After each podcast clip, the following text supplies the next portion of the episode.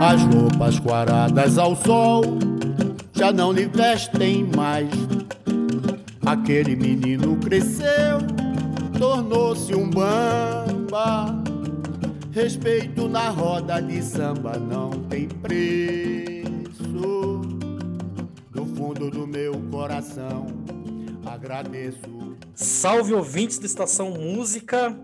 Hoje eu tenho a honra, o prazer de entrevistar ele, meu grande amigo, um grande músico, um grande pensador, um grande artista, um cara muito foda que eu admiro muito, que é o Maurício Paes. E eu vou começar o, esse podcast igual o debate do, do Rio Grande do Sul para prefeito, né? Onde um candidato falou: João, fala o que tu quiser. Então é isso aí, Maurício. fala o que tu quiser, se apresenta aí, mano, e a casa é sua. Pode, pode pôr o pé no, no, no sofá, pode abrir a geladeira, pegar a cerveja, fazer um carinho no cachorro. faz, o que, faz o que você quiser aí. Poxa, eu tô feliz demais, mano. Obrigado pelo convite. Quero dar um salve aí todos os ouvintes, todas as ouvintes também. Com certeza. E, pô, velho, eu te admiro demais também, mano. É... Aqui é, sei lá, é vai parecer rasgação de seda, mas a gente é irmão de verdade mesmo e, e fico muito feliz assim de poder estar presente, né, ser seu contemporâneo, né?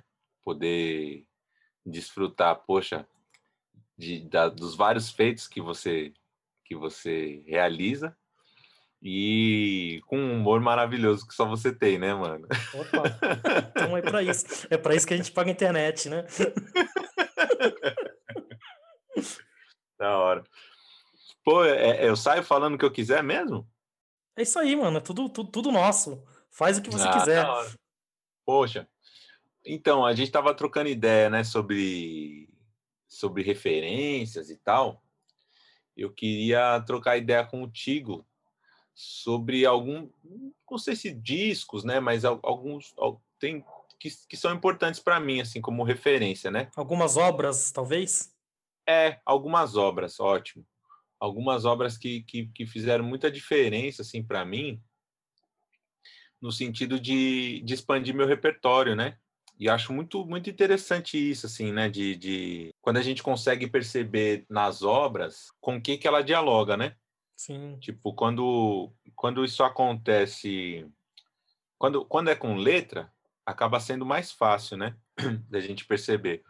Eu confesso que eu, eu sempre gostei de cinema, mas eu sempre me senti com pouco repertório para entender sobre cinema, saca? Sim, sim. Por, porque o jeito que a coisa foi me apresentada num determinado momento, acho que na faculdade, assim, tipo, meu, cinema é coisa séria, pá, sétima arte, não sei o quê, que tem isso, tem aquilo, porque se tem um quadro, eu lembro desse exemplo até hoje, se tem um quadro na cena, é, esse quadro ele não está ali à toa e não sei o quê, então é importante você saber disso, saber daquilo, daquilo outro, né? E a gente sabe, né, que o cinema, assim como muitas artes no Brasil, sobretudo, pertence a uma elite, assim, né? O acesso a isso, o acesso ao repertório e tal. Mas aí eu, eu acabo assistindo os filmes, assim, sempre tentando absorver o máximo que eu posso, né? E isso, acho que essa metáfora me ajudou também me relacionar com a música de uma outra forma, assim, né? perceber o que está sendo citado, né? É, às vezes até como um recurso metalinguístico, né? Por exemplo, vou parafrasear aqui, eu não lembro a letra toda, né? Mas na, na música Palco do Gilberto Gil, que ele fala, é, como que é? Ele fala de um cântaro, né? Que faz o canto cantar o cantar. Lá, lá, ya. Sim. Isso é maravilhoso, né? Maravilhoso, pô. Que, eu, o quanto que, que você traz no cântaro, você traz o cantarô, né?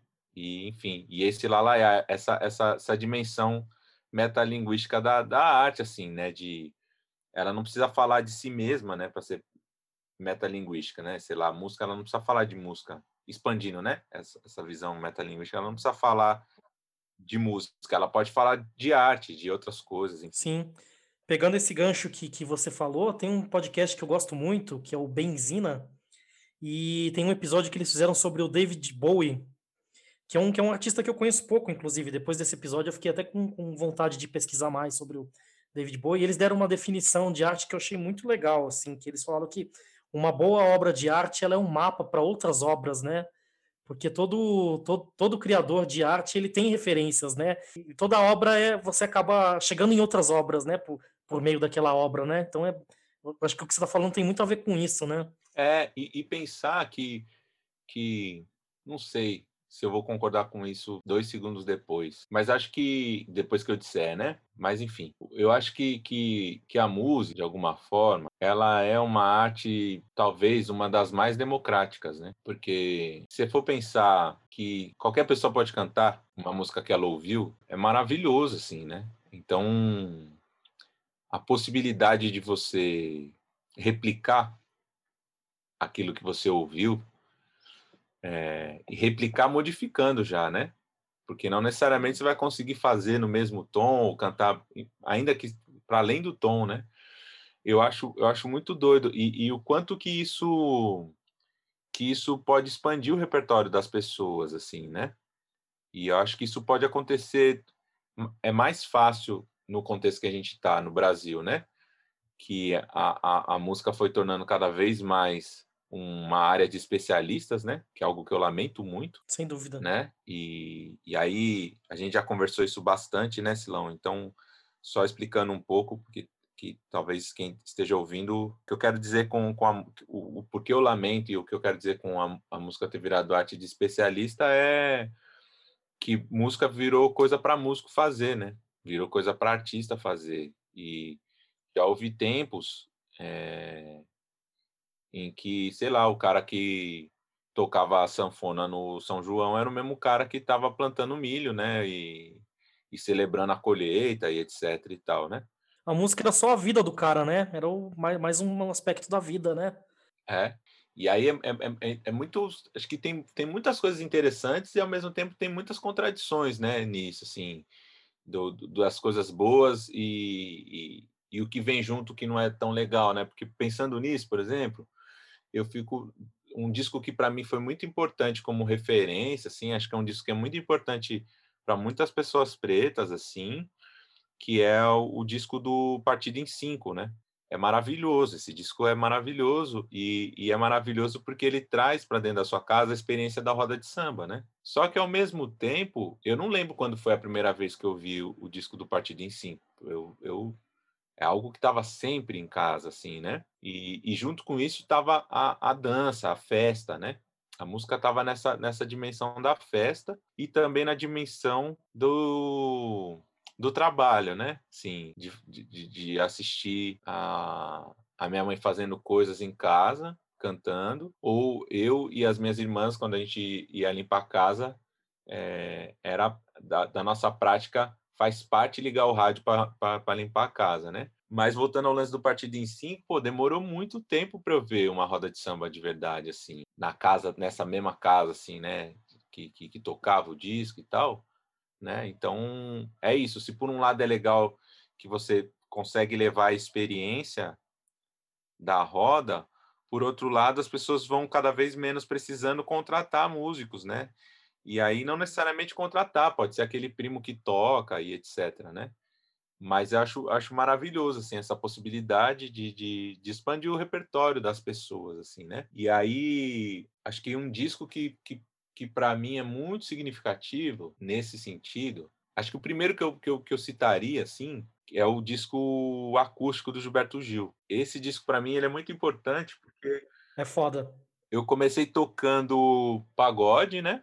Na década de 90, assim, não na década de 90, eu comecei tocando em 2000, assim, mas por causa do pagode da década de 90, e aí né, a gente sabe, né, do preconceito que, que, que o pagode sofre até hoje, naquela época sofria pra caramba também. Com certeza. E aí eu via muitas pessoas criticando o pagode e tal, e aí chegou um momento que eu falei, mano, tá todo mundo falando mal do pagode, então deixa eu tentar expandir meu repertório, ouvir outras coisas e tal. E aí uma coisa muito legal da minha família é que vários discos já estavam lá, né?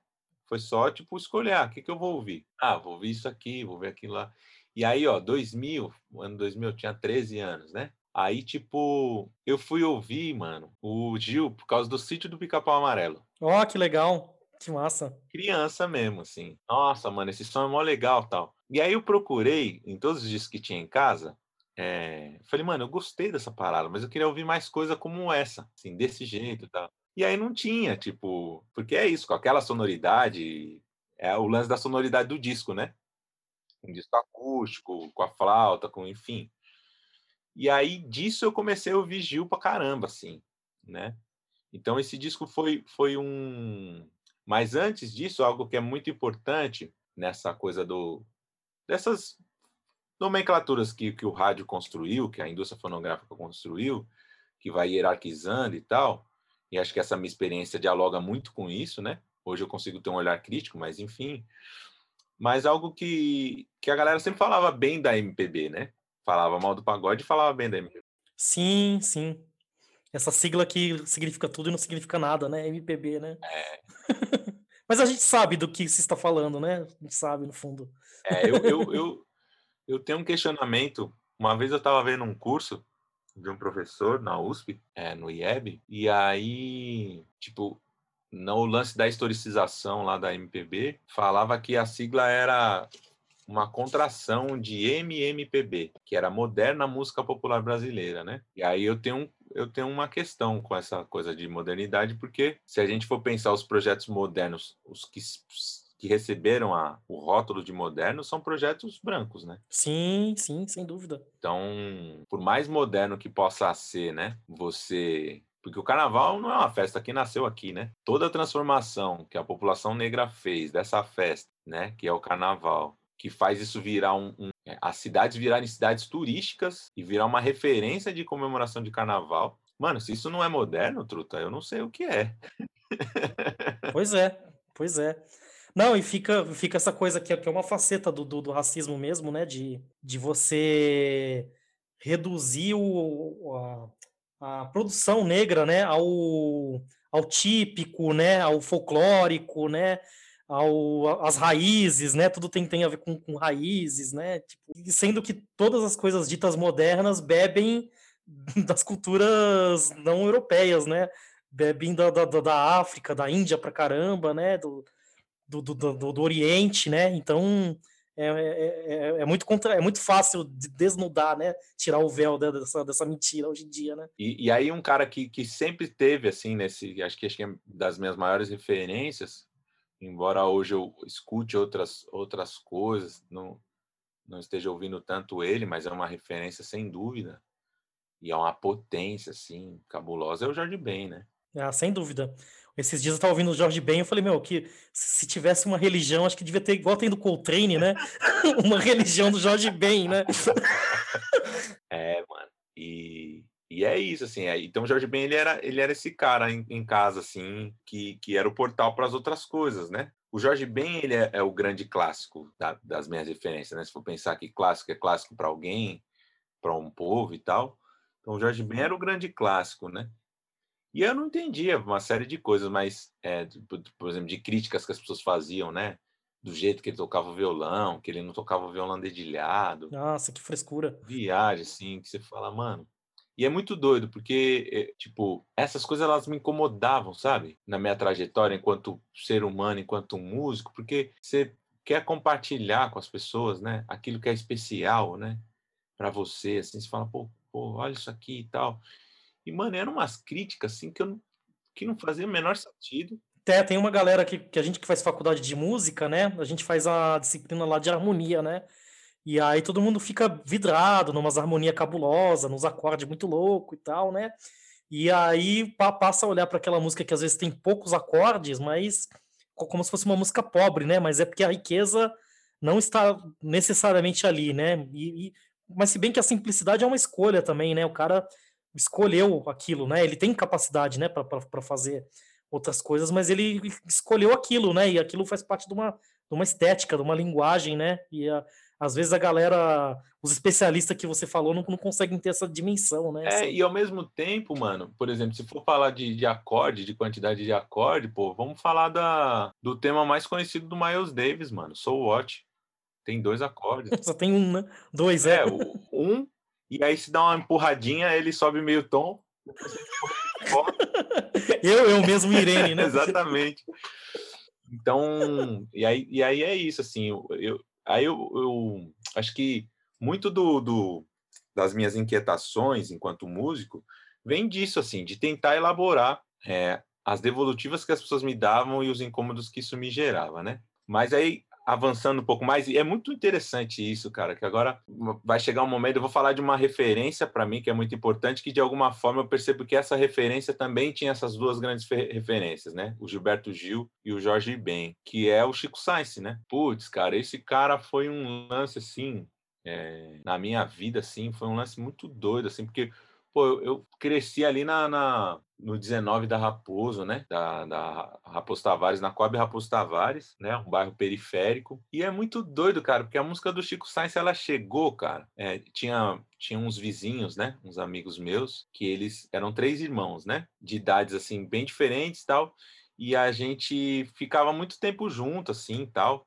Tinha características muito, muito parecidas de vida, de história de vida. Então a gente era como se fosse irmão e tal. E aí tinha um mais velho, né? Que, que era o William, que ele ouvia Chico Sainz pra caramba. E aí os outros irmãos começaram a ouvir e eu ouvi de tabela, assim, né? E aí era muito doido porque eles, que eles tinham um, um, Eles eram de candomblé, não sei se eles são de candomblé hoje, né? E aí era muito doido que a gente saía, ia pro quintal, assim, do prédio, ia no fundo, achava umas latas, assim, que a galera tinha deixado abandonada, lata de tinta, lata de leve leite, não sei o quê e ficava batucando, né? E era muito essa coisa do, do Chico Sainz, do, do, dos tambores do, maracatu, de alguma forma possibilitou que eles fizessem as batucadas que eles tinham de referência do candomblé fora de casa, sabe? Porque se o, se o candomblé é mal visto hoje, que dirá na década de 90, né, mano? Sacou? Então, e aí é muito louco, porque eu, eu tô falando isso porque eu acho que a obra do Science, de alguma forma, do Science com a Nação, de alguma forma, ela, ela valorizou as batucadas. Sem dúvida, sem dúvida. Valorizou as, as batucadas várias. Sim. Né? Não, e tem, e tem essa coisa do, do, do, do rock and roll, ser meio que a música da, da pegada, né? A música com, com energia, né? Com, com força. E eles mostraram que, pô, a, as alfaias do maracatu têm tão, tanta força quanto a guitarra distorcida, né? É muito louco isso, sim. E colocou a parada que acho que dialoga com o que você trouxe, que é esse discurso racista coloca a, as produções negras num passado sem futuro, né? Exatamente. Então a gente fica ali na raiz só, na raiz, na raiz, na raiz, na raiz, na raiz. E é um, e é um valor exótico, né, mano? Porque normalmente quem reforça a raiz Exatamente. Normalmente uma pessoa branca que vai falar que foi num samba, que foi não sei o que lá e tal. E, e não, porque é de raiz e tal, não. E não, porque isso é de raiz e tal. E normalmente quem é quem é dessa raiz mesmo não, não fica falando, não, porque eu sou de raiz. Não é uma coisa que faz. É o homem, o homem que diz sou não é, né? Exatamente. É, é, é, acaba sendo uma coisa exotizada, né? E, e, muitas vezes quem está na raiz, mano, não está desfrutando, né, dos, dos, dos, benefícios dessa indústria, né? Que disse o que, que é fruta, o que, que é o que, que é fruta, o que, que é a geleinha de damasco e o que, que é a raiz do damasco, né? Tipo, mano, se você é a raiz da árvore do damasco, papai, chora, né? Então, eu acho muito interessante como, como que, que esse trabalho do, do Chico Sainz Nação Zumbi trouxe a batucada e aí eu tô falando da batucada, e aí eu falo batucada já problematizando, né? O, o, nome Batuque, uma coisa que eu aprendi com o nosso camarada, o Rafael Galante. Opa, vai, vai, vai ter programa com ele, hein? Futuramente. Ah, que legal. Ele, ele falando, né, de Batuque como uma categoria senhorial, né? É, ou seja, quem chamou de Batuque era o senhor de escravo, né? Sacou? Exatamente. E um, um termo genérico, né? Batuque era qualquer coisa, né?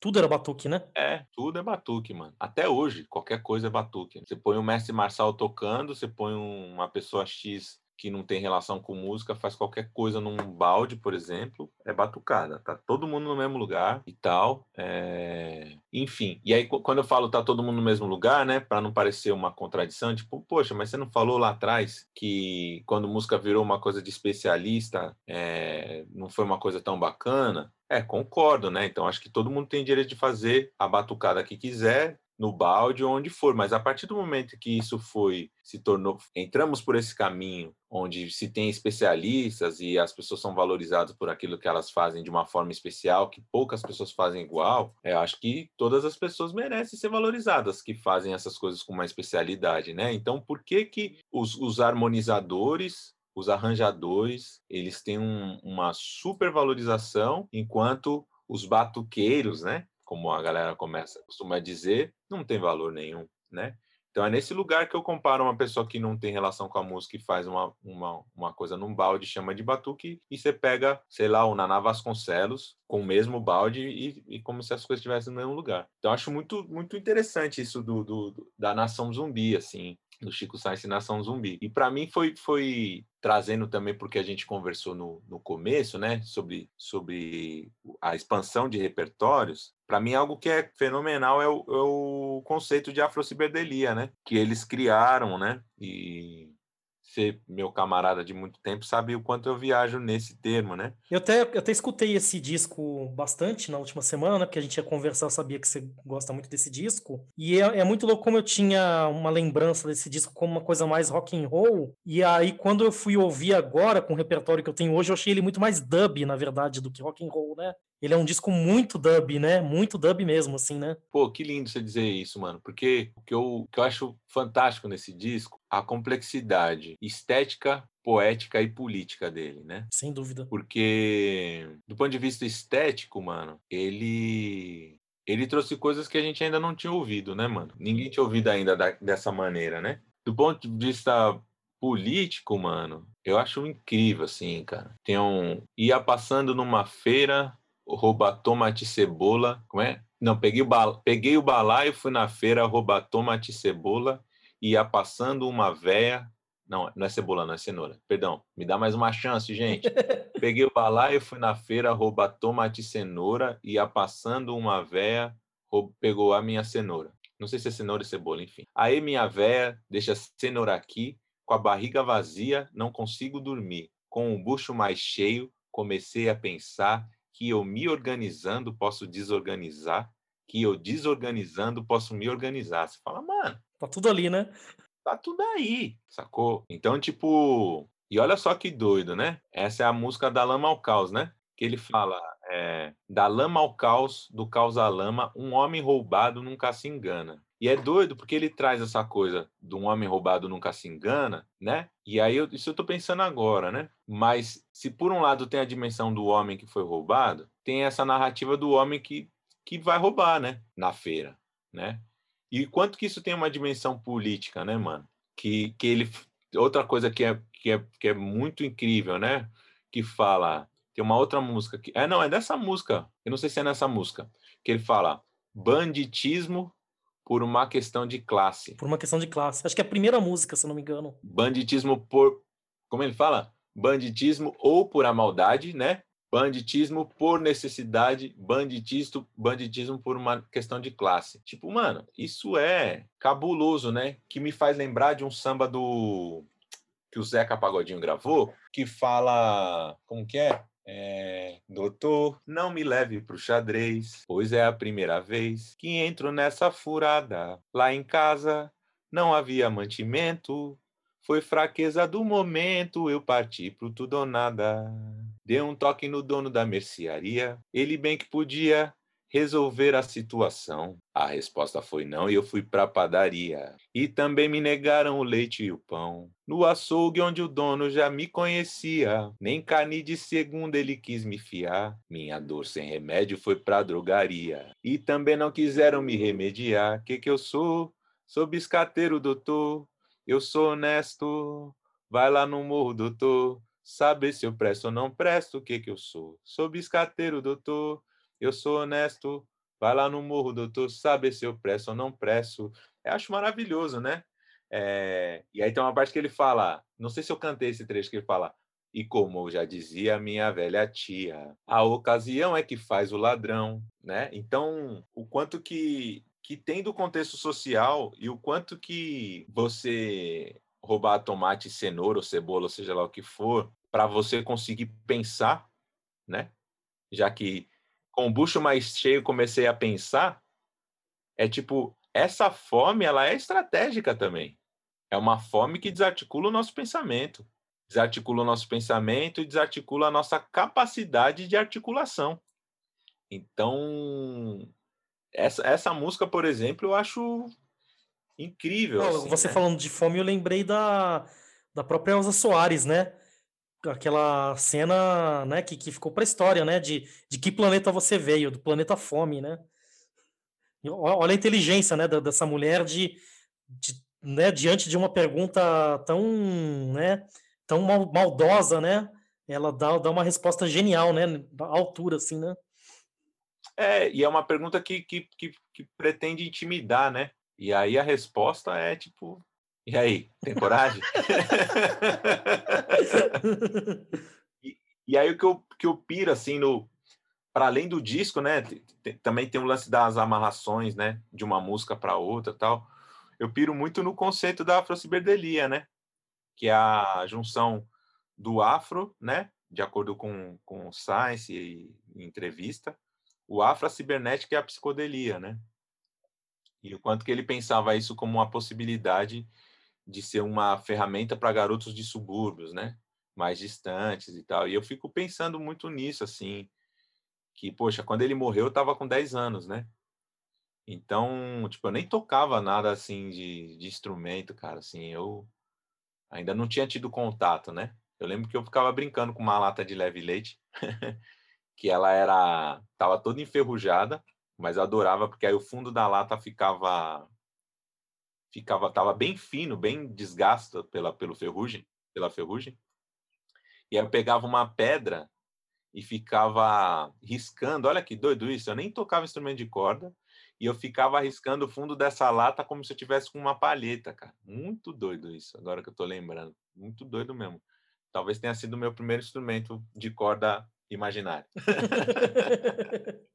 que massa. E, e, e aí, pensando na expansão do, de repertório, assim, tem um, um lance que é muito legal nessa coisa do movimento Mangue Beat, que não fica só no, no lance do Science, a obra do Josué de Castro, né? Que, se eu não me engano, é um médico, né? Posso estar falando besteira aí, então, caros ouvintes, caras ouvintes, me perdoem. Eu... É, porque eu tô à vontade, o Silas falou que eu podia pôr o pé na mesa e tal. Então, que, que escreveu um livro interessante pra caramba, que eu inclusive preciso ler, né? Já que eu tô à vontade, vou, vou ser sincero, que é um livro que chama Geografia da Fome, que é um livro que mapeia os problemas de saúde no Brasil em função da desnutrição, assim, né? Tipo, em X, X região, é, como é que se qual, como é que se caracteriza a, a fome, né? Ah, tem escassez de tais e tais alimentos, né? E aí a escassez de tais e tais nutrientes gera um determinado tipo de problema de saúde. Pelo menos foi isso que eu a sinopse que me passaram desse livro, assim. Então ele vai fazendo um mapeamento da fome e dos problemas que, que, que ela vai gerando, né, nas pessoas. E aí esse, esse autor, cara, ele ele tem um único romance, pelo menos foi o que me disseram, porque os outros trabalhos dele são, são, são mais, mais científicos, digamos assim. É, o único romance que ele tem é um que é maravilhoso. Esse eu li, assim, eu recomendo, assim, puxa, de olho fechado, de ponta cabeça. Leia o livro, né? Como diria o Tim Maia, né? Exatamente, mano. Recomendo com máscara, sem máscara, com álcool gel, sem álcool gel. Lê o livro Homens e Caranguejos. Esse livro é maravilhoso. E, e aí, basicamente, assim, não vou dar spoiler, mas é a história de um menino que cresce numa região de mangue, né? E aí ele vai aprendendo histórias sobre a família dele, né? Os, o pai vai contando história, tal, a mãe também. Vai aprendendo com a família histórias sobre a família, histórias sobre o, o povoado dele, que, que mora no mangue. E, e de alguma forma é como se essa criança fosse percebendo que ela é, como posso dizer? É como se ela tivesse ela e os, e os caranguejos é como se fossem a mesma coisa, né? Que estão ali no mesmo habitat, enfim. E aí tem uma trama maravilhosa, assim. É... Tem uma coisa que é muito. Tem um trecho muito lindo do, do livro, assim, que eu não lembro quem é que conta, mas acho que é uma pessoa uma pessoa mais velha, assim. Esse livro é maravilhoso, cara.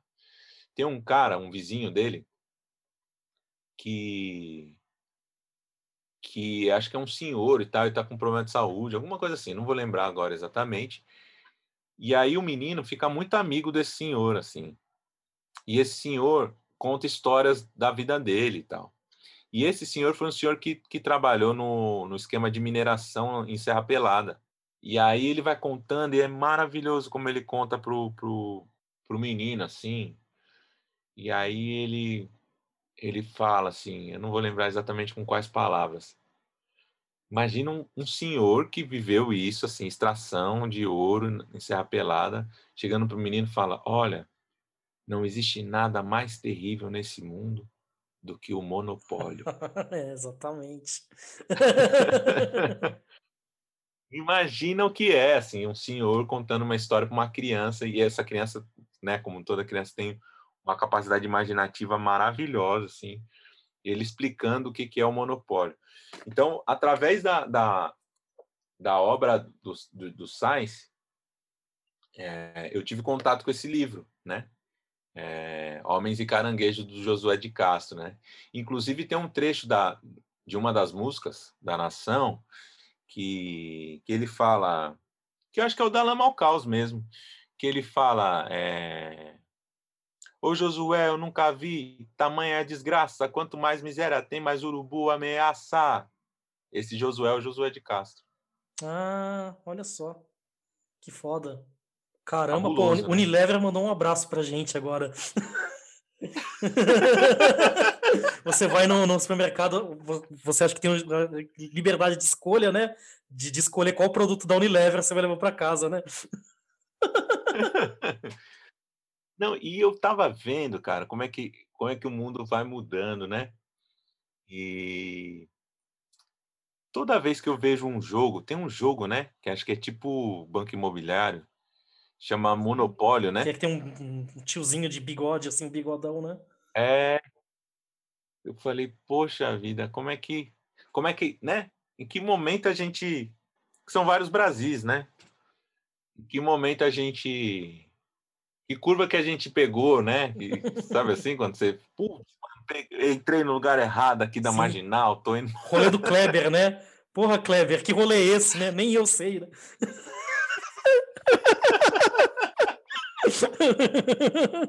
tá ligado esse meme? Um momento que. Eu não, eu não tô ligado nesse é, meme, é, não. É, aparece dois. Tá, tá rolando, tipo, mano, uns sacrifícios, assim, umas bruxarias, uns umas coisas muito loucas, assim, vários diabos, assim, né? Vários demônios.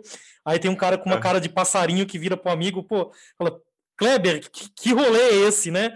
Aí o Kleber fala, porra, nem eu sei. É isso, velho. É isso, é tipo, eu fico pensando na galera do eu não vou pagar o Nossa. pato. Caramba. Mano, esse pato tá com gosto de, de laranja, né? Que fase. para temperar. pato temperado Nossa. na laranja. Mas, enfim, é... e aí eu, toda vez que eu vejo esse jogo assim, né? Porque é isso, né? Poxa, como é que como é que a gente o quanto a potência do lúdico, né? O que, que a gente ensina no brincar e tal e, e eu não sei, mas com certeza o objetivo, os bagulho chama monopólio, né? Com certeza quem tem um monopólio ganha, né?